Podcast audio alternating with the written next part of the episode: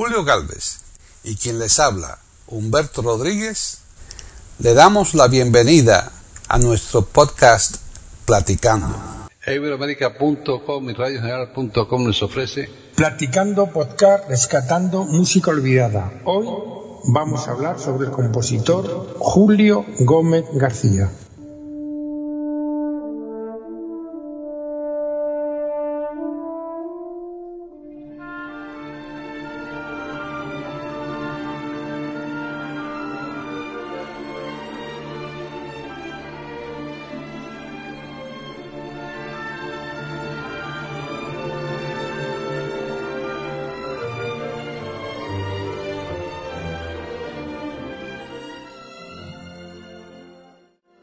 Soy Humberto Rodríguez, les hablo desde Florida, Estados Unidos, y esto es Platicando Podcast, rescatando música olvidada de eiberoamerica.com.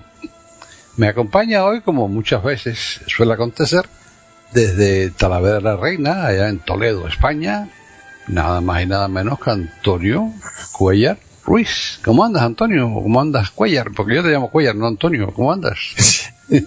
bueno, muy bien, bien, no nos podemos quejar. Aquí andamos ya en el invierno y bien, bien. Bueno, ya, ya, ahora, ya es invierno, pero tú sabes que esto estamos grabando con bastante antelación. Ya cuando esto se publique va a estar es invierno. el verano. Cuando sí. se no, no, no creo que llegue para tanto. Ya, ya, ya, estamos por lo menos en primavera, sí, sí, estamos, estamos con mucha antelación, estamos grabando con bastante antelación, los platicando podcast, rescatando música. Olvidada, sí, sí. Vale, bueno, pues Sí, sí. Pero bueno, no importa, o sea, eventualmente se publica, ¿no? Porque es bueno tenerlo adelantado para no tener presión. sí, sí, sí, sí, sí, por, por si acaso. Claro. ¿De qué vamos a hablar hoy? Dime.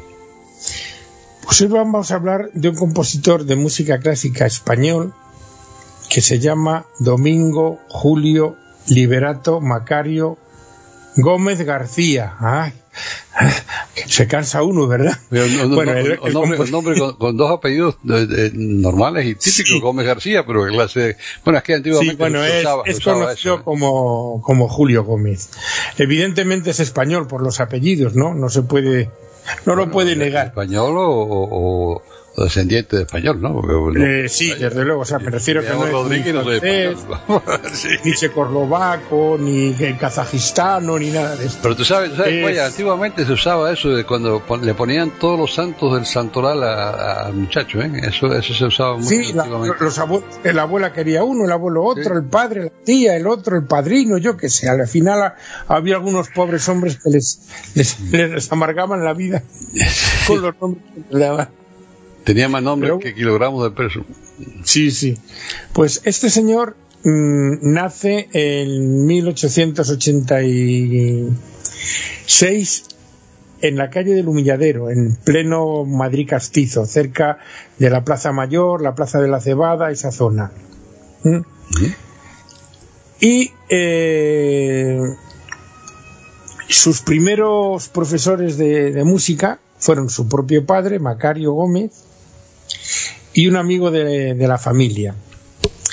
Luego ya, diríamos, cuando eh, ingresa en el conservatorio, tiene nada más y nada menos que como profesor a Tomás Bretón, el famoso compositor de, de la Verbena de la Paloma, entre otras cosas, de mucha música sinfónica mm, poco conocida y tal. Y mm, este hombre tenía muy claro, como tenía mi padre, por ejemplo, y la mayoría de los músicos, que de la música no se podía vivir única y exclusivamente. Entonces, él ingresa también, casi a la par que en el conservatorio, ingresa en la universidad. Hace la carrera de filosofía y letras y saca, eh, al cabo de los cuatro años, oposita y saca la plaza de mm, archivero, bibliotecario, arqueólogo. Y su primer destino, a que no saber dónde es. No tengo idea. Claro, pues en el archivo histórico de Toledo. Ah, sí. Luego, posteriormente, va a la Biblioteca Nacional de Madrid. Y bueno, como aquí de lo que se trata es de oír música, vamos a escuchar una de las composiciones. Claro, he elegido composiciones cortitas porque tiene obras de que duran 20 minutos y más. Y claro, entonces no. No, para, nosotros, no, para nosotros no sirve, no que no sean buenas, pero que vaya que es demasiado largo para un podcast, ¿no? Claro, entonces vamos a escuchar con cositas cortas de 4 o 5 minutos, pero que van a ser una viva muestra de, de la, la, categoría musical de este hombre. Vamos a escuchar en primer lugar Danza Árabe. Bien, vamos a escucharla.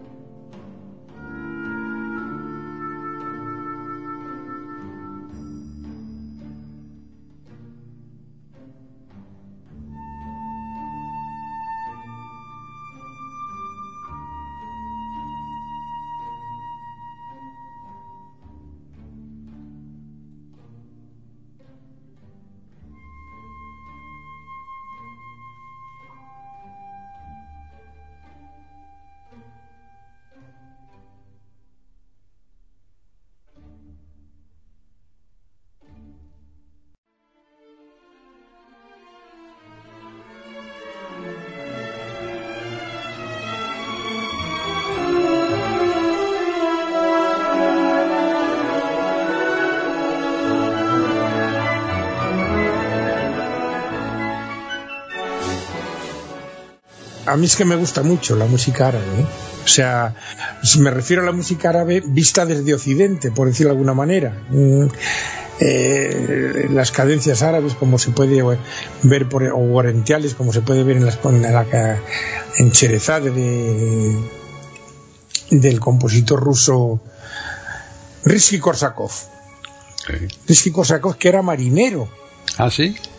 Sí, y en una de las escalas que hizo en España, pues es gente, claro, es gente con una capacidad y una esa que eh, lo poco que él pudo el captar de, España compuso Capricho Español. Pero bueno, a lo que íbamos. Eh, este hombre también tiene cosas eh, árabes como Cherezade, que es y es una música que a mí me gusta mucho, tiene como característica lo que en música se llama la segunda aumentada, pero bueno, esos son tecnicismos que que no vienen a cuento.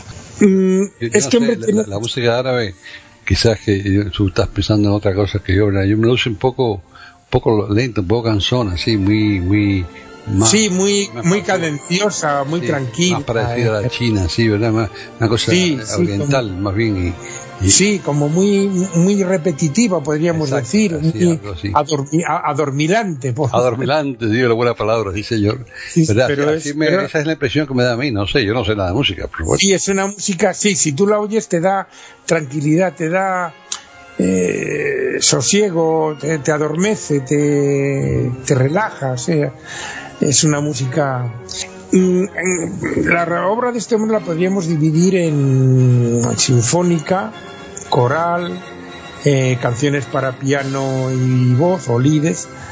Eh, tiene zarzuelas, tiene, tiene de todo. ¿eh? La verdad es que son, tiene 107 obras nada más. Es prolífero, ¿eh? Sí. Como digo, mm, adquiere la plaza de bibliotecario en la Biblioteca Nacional de España. También se hace con la plaza de la Biblioteca de Bella, Círculo de Bellas Artes y del Conservatorio de Madrid. ¿Mm? O sea que eh, diríamos que era eh, su otro oficio, el de las letras, pues lo ejerce en este campo. Y mm, también fue, diríamos, durante unos años director de conciertos y tal en el Teatro Real de Madrid. Tuvo este una generación de músicos que se sitúa entre las dos generaciones literarias del 98 y del 27, a la que pertenecen músicos tan conocidos como Conrado del Campo y Jesús Guridi. ¿eh? y alguno más, pero eh, estos tres mm, forman parte de ese, de ese interín de tiempo entre una generación literaria y otra que... Bueno, este hombre es 10 años mayor que Néstor Lecuona, que nació en el 96, ¿verdad? Eh, sí. Esa época había fue, fue esa, es una época en Cuba también se vieron mucho mucho sí hubo mucho fue muy prolífica.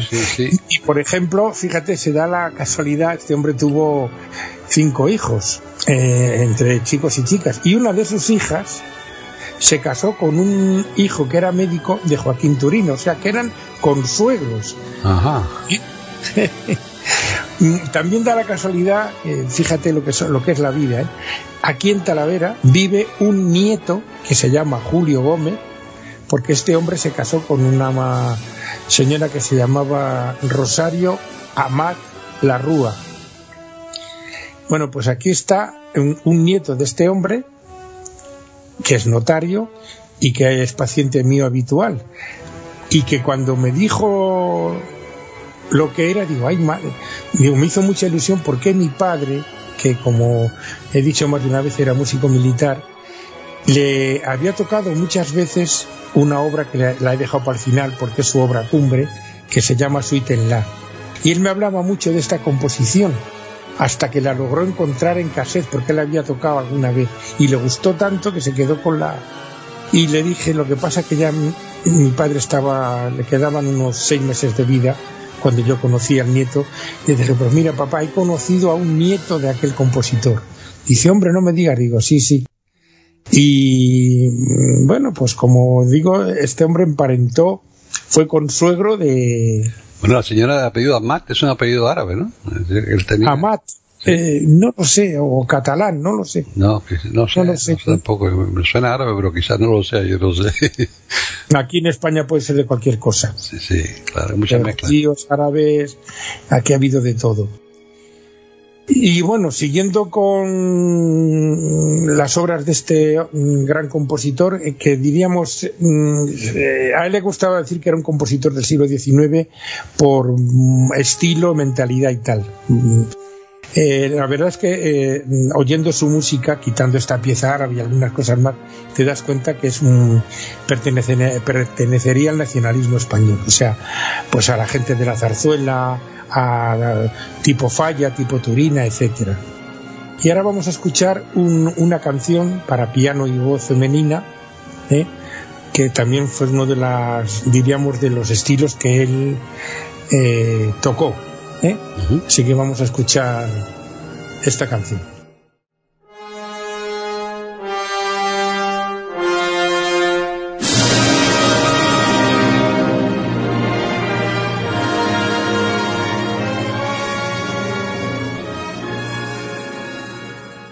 Pueden escuchar otros de nuestros podcasts en eiberoamerica.com.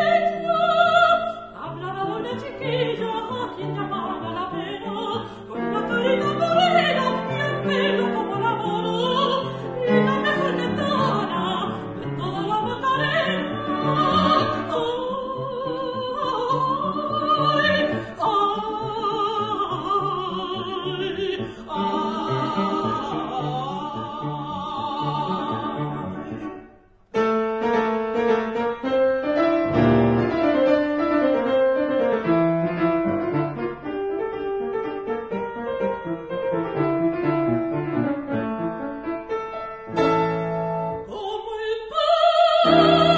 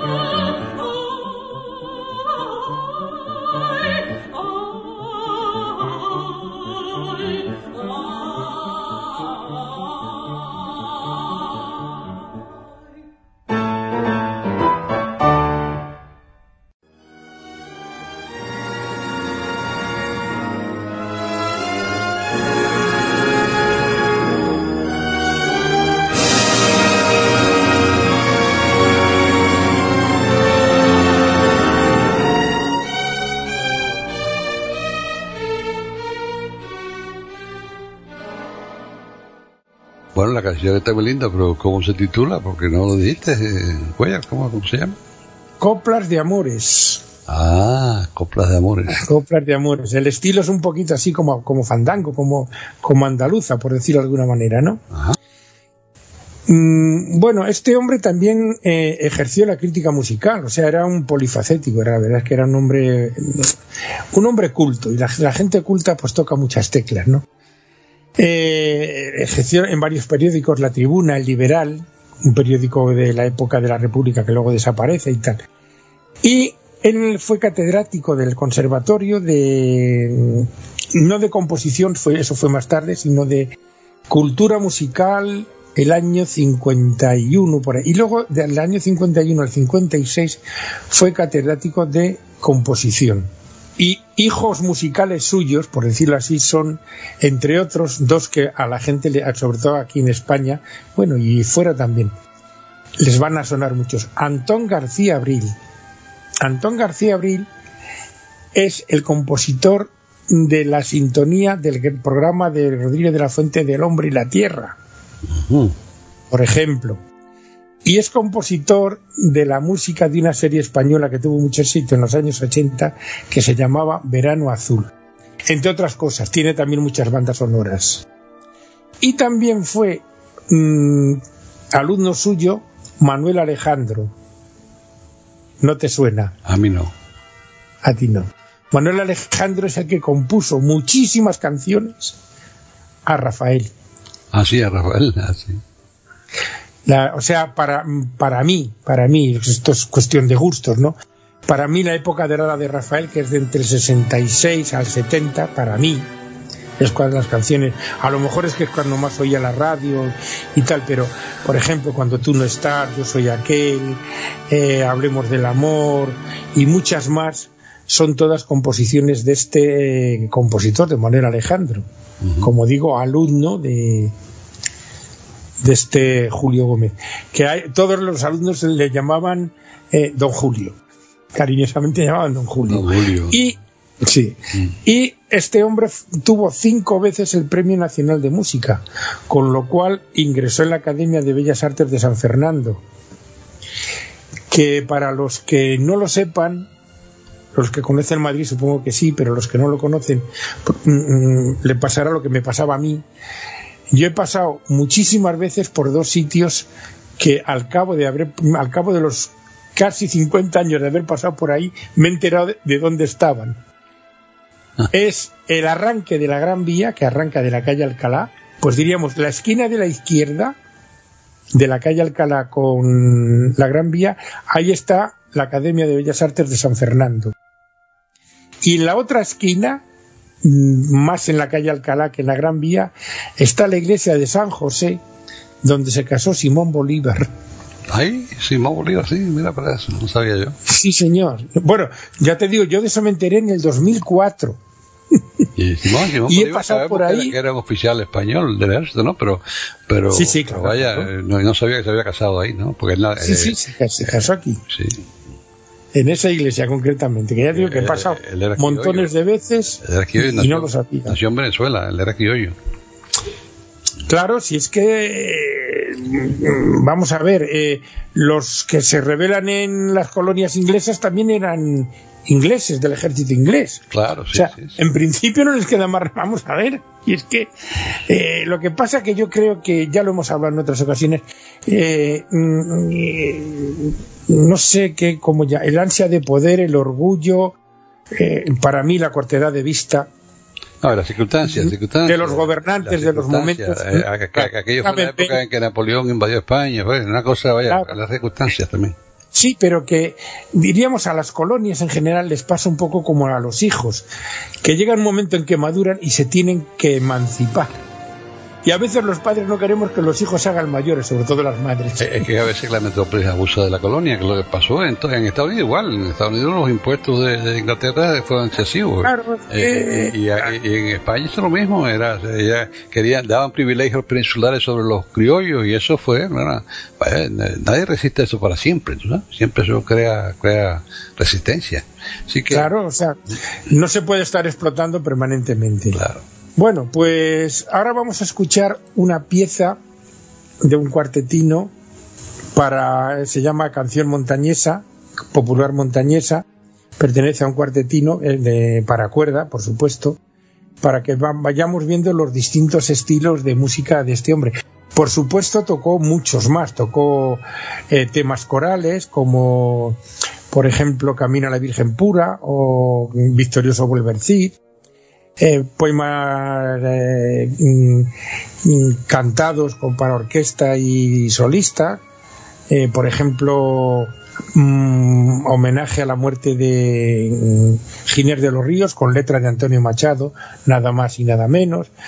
Hizo óperas, hizo zarzuelas, unas estrenaron, otras no. O sea, que tocó, diríamos, todos los palillos musicales o todos los estilos musicales. Lo que pasa es que unas cosas hicieron más populares y otras menos. Vamos a escuchar, como digo, canción montañesa que forma parte de un cuartetino de de este compositor madrileño.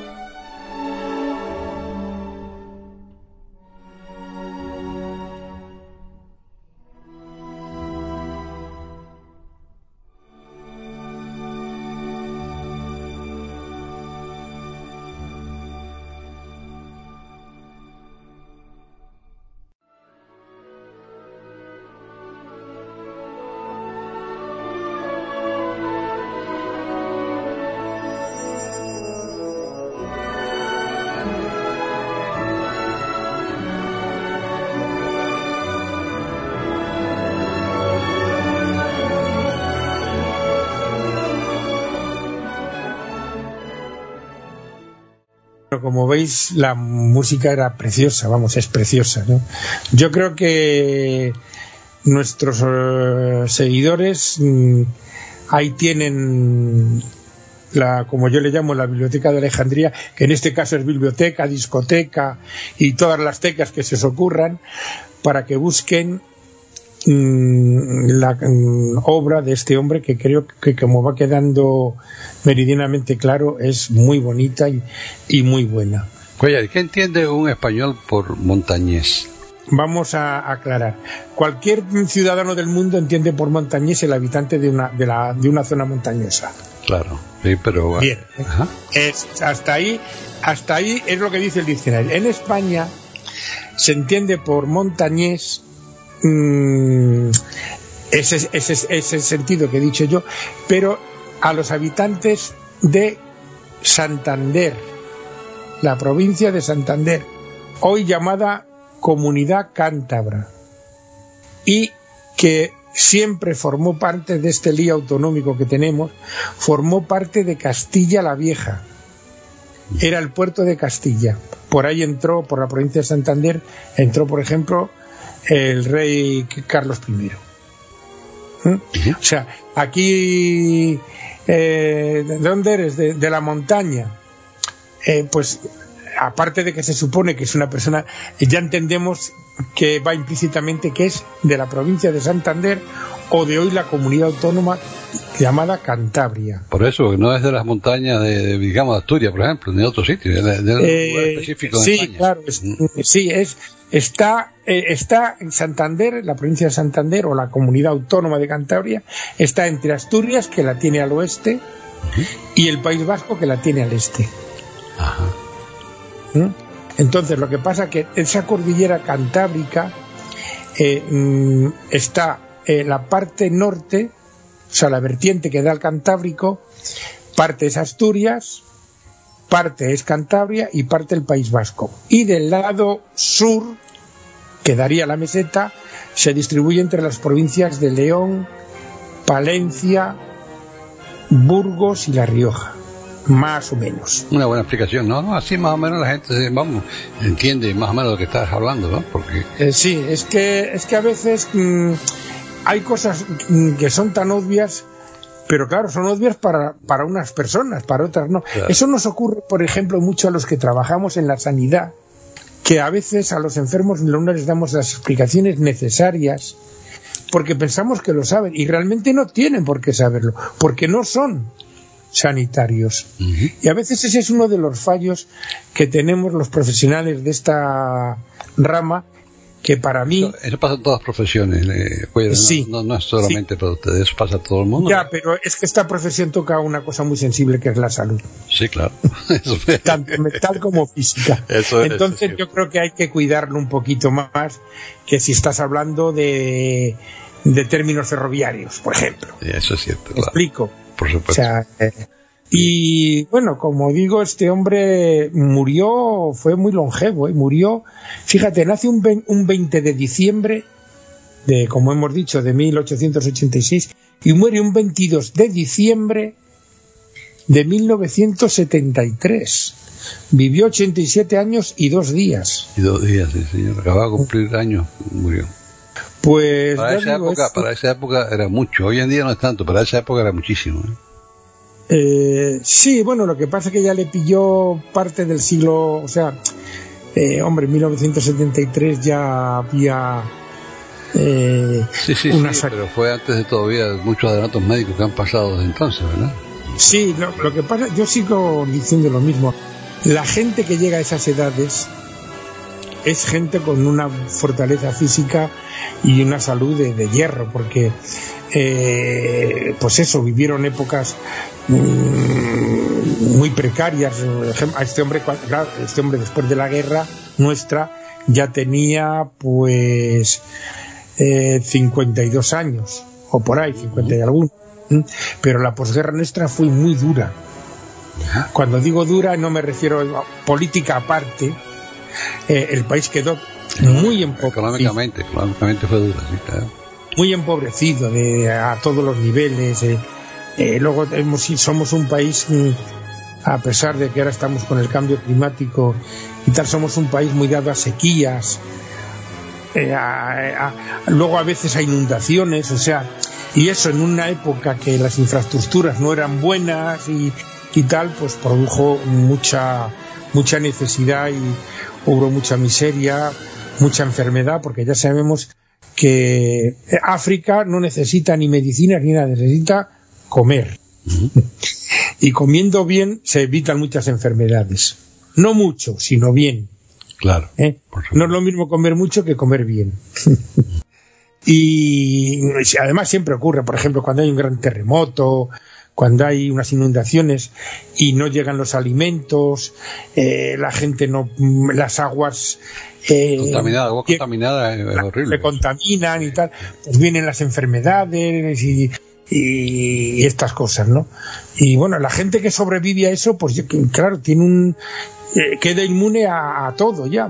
Son gente con una una fortaleza física grande. Exactamente. La, genética le favorece. Bueno, como estáis viendo, este hombre mm, tocaba muchos palillos musicales. Y para finalizar, vamos a escuchar la última, la suite en La, se divide en cuatro partes. Y vamos a escuchar la última parte que se llama, curiosamente, Danza Final. ¿Eh? Los que entienden un poquito de música les va a recordar pues a Falla, Turina, o sea, mm, eh, le oyes, oyes esta música y dices, esa música es española. ¿Me explico? Igual si oyes ciertas músicas, uy, eso es mexicano, eso es cubano, eso es argentino, eso es ruso, o sea, hay músicas que identifican perfectamente Al país a cada país. ¿eh? que no son mejores ni peores, son del país. No, eso de la música igual que los colores, igual que tantas cosas, es cuestión de gusto, ¿no? Eso es como todo, por supuesto. Sí, yo tengo un problema y es que me gustan todas. Las músicas, no los ruidos, ¿eh? O sea, porque es que estas cosas que oyes ahora, yo no sé en Estados Unidos, imagino que igual. Aquí va la gente joven con los coches y oyes bum, bum, bum, bum, Y ese coche está estropeado y dice, ay, no, no, que es la música que lleva pues Los bajos, los bajos, sí, los bajos. Una música hortera. El, el, sonido del bajo atraviesa cristales, atraviesa todo. los sonidos altos de alta frecuencia no, pero de baja frecuencia sí. Eso, es típico. Y no, y aquí, desde, la época de esa, del hard metal, que, sí, sí, a mí la, música predomina sobre la voz, eso a mí no me gusta tampoco, la verdad. A mí yo ahí no llego, o sea, yo me gusta mucho, o sea, la música americana me gusta mucho, lo que, por ejemplo, Gershwin me encanta, Gershwin fue un muchacho. George, Gershwin fue un. Ah, hay, muchos compositores mexicanos, eh, americanos muy, muy, buenos, ¿no? Irving Berlin, por ejemplo, como va a decir, es tremendo compositor. Y, sí, y, y, cómo se llama? Feder Grofe, me parece que. Yo lo, lo digo como se escribe, el compositor de la suite del Gran Cañón, por ejemplo. Sí, creo, que no, no sé cómo se llama, Feder Groff o algo así. No, sé. O sea, y, luego, por supuesto, todo el apellido alemán, seguramente. Suena sí, pero, pero, pero es, eh, emigrante, sería un emigrante, claro. Y todo el tiempo, toda la época dorada de, de los, las Tommy Dorsey, Miller, o sea, toda esa música me hechiza. Sí, sí, sí, claro. Sí, o sea, esa época del swing, de, del jazz ray que llamaban, a mí todo eso me, me, me, encanta, la música rusa me encanta. O sea, mm, cuando digo música rusa, la música un poco folclórica, ¿no? la música de los compositores clásicos rusos también. Pero los americanos, entre, a mí los coros... Entre los americanos tenemos que nombrar a George M. Cohan. George Cohan eh, eh, era, eh, hemos oído de, de, de, de, de, Hernandesa, pero ese hombre, ese hombre eh, en la historia de Estados Unidos tienes que mencionarlo él siempre. George M. Cohan fue, eh, bueno, él, eh, escribió cosas como Yankee Doodle Dandy, por ejemplo, pero fue el que trajo, fue el que hizo el, y nos estamos saliendo un poquito del tema, pero bueno, fue el que trajo, puso los Estados Unidos en Broadway. Broadway hasta, hasta la época de George M. Cohan se escenificaba nada más que obras, obras europeas no, hubo, no hubieron obras americanas hasta la época de George M. Cohan, que fue que empezó con ese tipo de cosas. Yankee Doodle Dandy fue una, un éxito fenómeno. Y un montón, hizo un montón de obras y, canciones. En la Primera Guerra Mundial compuso una canción que se llamaba Over There, que todavía es famosa y es una canción, vamos, patriótica, pero es simpático. Sí, que es una música que la oyes y dices, esa música es ¿Mm? de Estados Unidos. Igual que lo que vamos a oír hoy, esa música es española. Así que vamos a escuchar mm, la danza final de la suite en la, la obra más mm, emblemática y más conocida que se estrenó en 1917 en el Teatro Price de Madrid y que ya digo es la, la obra más conocida de, de Julio Gómez. Vamos a escucharla.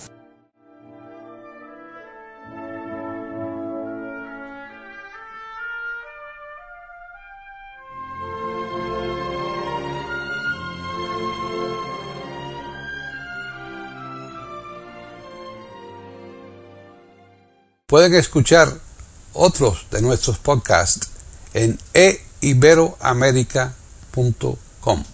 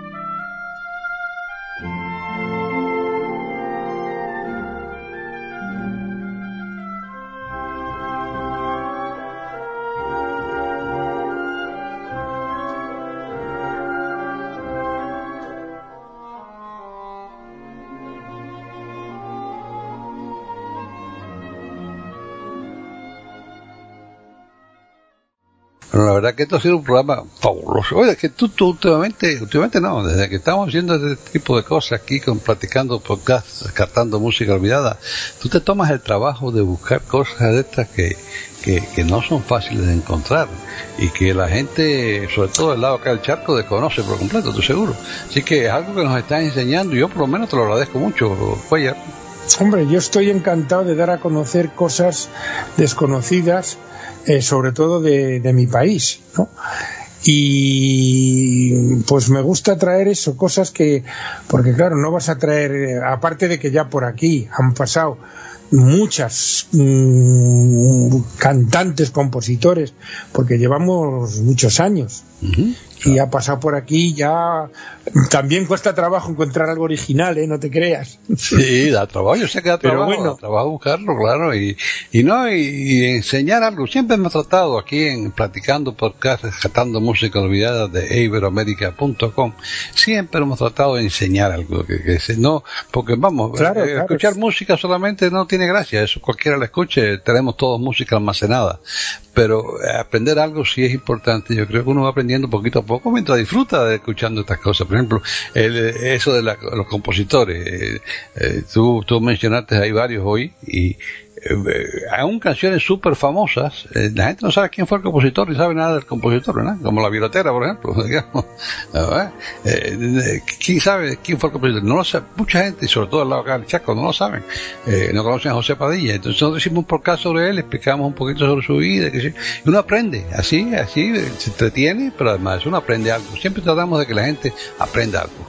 Y eso, tú, tú en eso es muy bueno, nos has enseñado muchas cosas ya pues me alegro que sea así, pero vamos, eh, yo estoy encantado de, traer a, de sacar de, del ostracismo musical a, a estos compositores, eh, que porque vamos, estoy como os habéis podido comprobar, la calidad de este hombre es un, enorme, ¿eh? o sea, que es que ya digo que la, la abarcaba muchísimas, todos los estilos musicales, ¿eh? o sea, un compositor, como habéis podido comprobar, muy bueno. Yo espero que a partir de ahora la gente se aficione a oírle y... Lo busquen, lo busquen. Eh, hoy en día pueden buscar discos de él, internet, pueden comprar eh, discos compactos y seguro que todavía hay de todo tipo de cosas. Así que que busquen, que busquen y averigüen que eso vale la pena. ¿vale? Definitivamente vale la pena.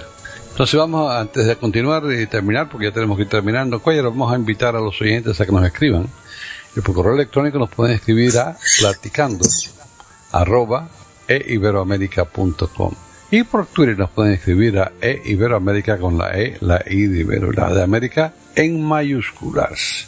Pues Antonio Cuellar Ruiz, como te, decía, muchas gracias por este esfuerzo que te tomas en, en, desasnarnos un poco y que siga la farra literaria, como diría que allá en Argentina, ¿no? Pues me alegro que os vaya gustando y, y procuraremos seguir um, como hacía este hombre, que era bibliotecario, archivero y arqueólogo de, de la biblioteca, pues seguiría haciendo un poco la labor que hacía él para ir encontrando cosas.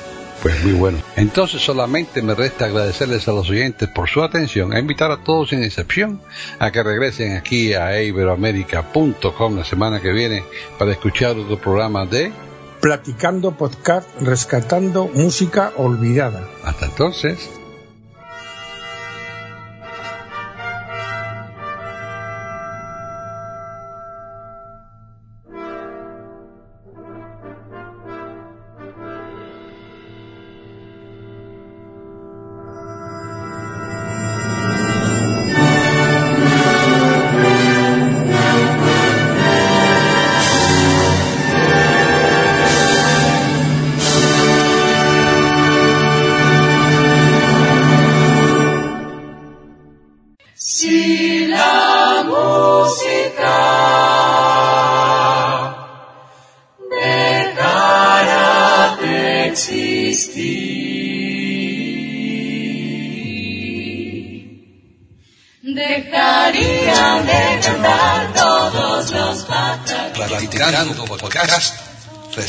Música olvidada. Aquí encontrarán compositores e intérpretes de antaño. Participación de oyentes que lo deseen, con creaciones propias o aquellas que quieran rescatar. Podcast dirigido por Paqui Sánchez Carvalho. Edición de audio a cargo del productor Julio Galvez Manríquez. Pueden escuchar otros de nuestros podcasts en http dos puntos barra barra e. Pueden escribirnos por correo electrónico a platicando arroba eiberoamerica.com o por Twitter a eiberoamerica con la E, la I de Ibero y la A de América en mayúsculas. Solamente me resta agradecerles a todos su atención e invitarles a que regresen el próximo miércoles para escuchar otro programa de Platicando Podcast, rescatando música olvidada.